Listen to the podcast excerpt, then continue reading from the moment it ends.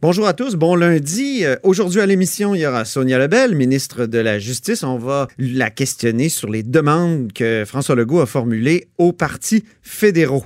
Et ensuite, ben, il y aura les chiffres de l'histoire, comme à tous les lundis avec Dave Noël, le recherchiste au journal Le Devoir et historien, qui nous rappelle certains anniversaires, souvent et des chiffres par rond de l'histoire, on aime bien ça. Mais d'abord, en studio avec moi, imaginez-vous donc qu'on a, ben, j'y vais avec la musique de présentation. Donnez-moi des roses, mademoiselle. Ben oui, bonjour Patrick Belrose. Bonjour Antoine. Donc, on parle de Dominique Champagne. Évidemment, Patrick Belrose, tu es euh, reporter euh, au Journal de Québec, Journal de Montréal, correspondant parlementaire. Tu as interviewé Dominique Champagne, donc l'initiateur du fameux pacte pour le climat. Exactement, le pacte pour la transition.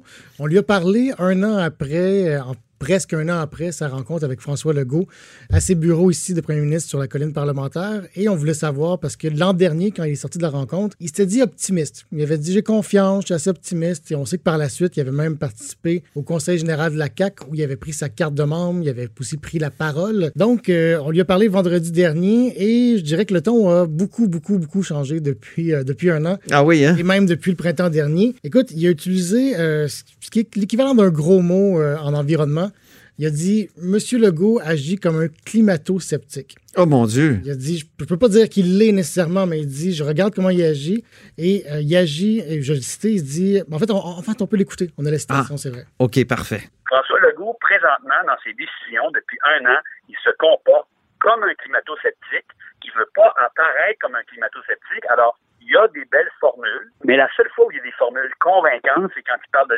notre électricité. Autrement, là, il y a encore beaucoup d'éducation à faire avec notre premier ministre à l'égard de la réponse à l'urgence climatique. Exactement. Donc, on sait qu'il euh, y a la marche pour le climat, la grande grève pour le climat qui s'en vient. Aujourd'hui commence la Climate Week à New York. Dans ce contexte-là, on sent que M. Champagne euh, fait preuve d'urgence. Il dit, ben, écoutez, il faut bouger. Depuis un an, on n'a pas vu de plan. Je sais toujours M. Champagne. On n'a pas vu de plan de la part de la CAC en environnement. On n'a pas vu, on n'a pas senti l'urgence de leur part. Et il cite des, euh, des décisions de Legault qui, selon lui, vont à l'encontre de cette urgence climatique. Donc, le fait d'appuyer le projet GNL Québec qui doit amener du gazoduc euh, jusqu'au Saguenay, le fait évidemment euh, de vouloir aller de l'avant avec le troisième lien, et aussi l'absence de M.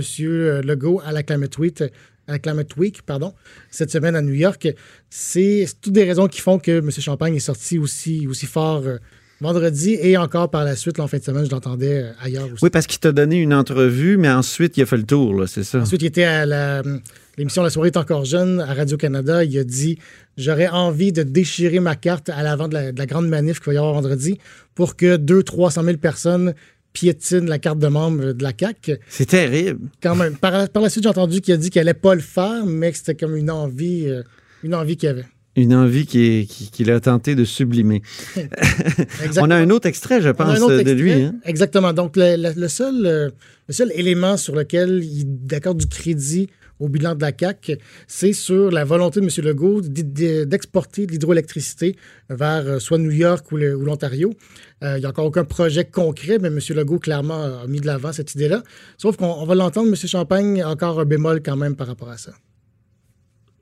M. Legault, ça, c'est une chose sur laquelle il va bâtir. C'est peut-être la seule vraie conviction qu'on peut entendre dans le discours de François Legault. Hein? C'est la conviction qu'il a de faire un usage meilleur de nos surplus énergétiques. Et ça, on l'a vu rapidement là, quand New York a appelé en disant on va être carboneux pour 2050, puis on, on aimerait ça remplacer de l'énergie, des, centrales au mazout.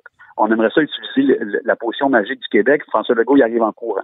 Et ça, là-dessus, en, bon, en homme d'affaires, en comptable, il croit si indirectement il est capable de faire de la politique puis se poser grâce à ça en champion de la lutte au, réchauffement climatique, il s'en empêchera pas. Mais est-ce que sa volonté principale, c'est celle de, vendre notre électricité. Monsieur Legault. Donc, autrement dit, ce qu'il dit, c'est oui, Monsieur Legault est pour le fait de vendre l'hydroélectricité, mais il fait d'abord et avant tout pour ramener de l'argent dans les, coffres de la province. Et par la suite, il se donne un vernis environnementaliste ou environnemental avec ça. Donc, c'est ce que M. Champagne. Euh, c'est l'analyse qu'il en fait. Oui, donc euh, c'est d'abord et avant tout une affaire financière, puis c'est pas euh, c'est pas une affaire écologique. Donc on est uniquement écologiste par la bande. C'est ça qui, ça qui semble l'énerver. Ben écoute, même, je dirais pire que ça. Si on prend, par exemple, l'exemple du troisième lien, euh, il a dit, et j'essaie de retrouver euh, la citation précise, il a dit euh, Monsieur Legault a eu le culot de présenter le troisième lien comme un projet de développement durable. Il ne faut pas prendre les gens pour des épais. Oh, OK.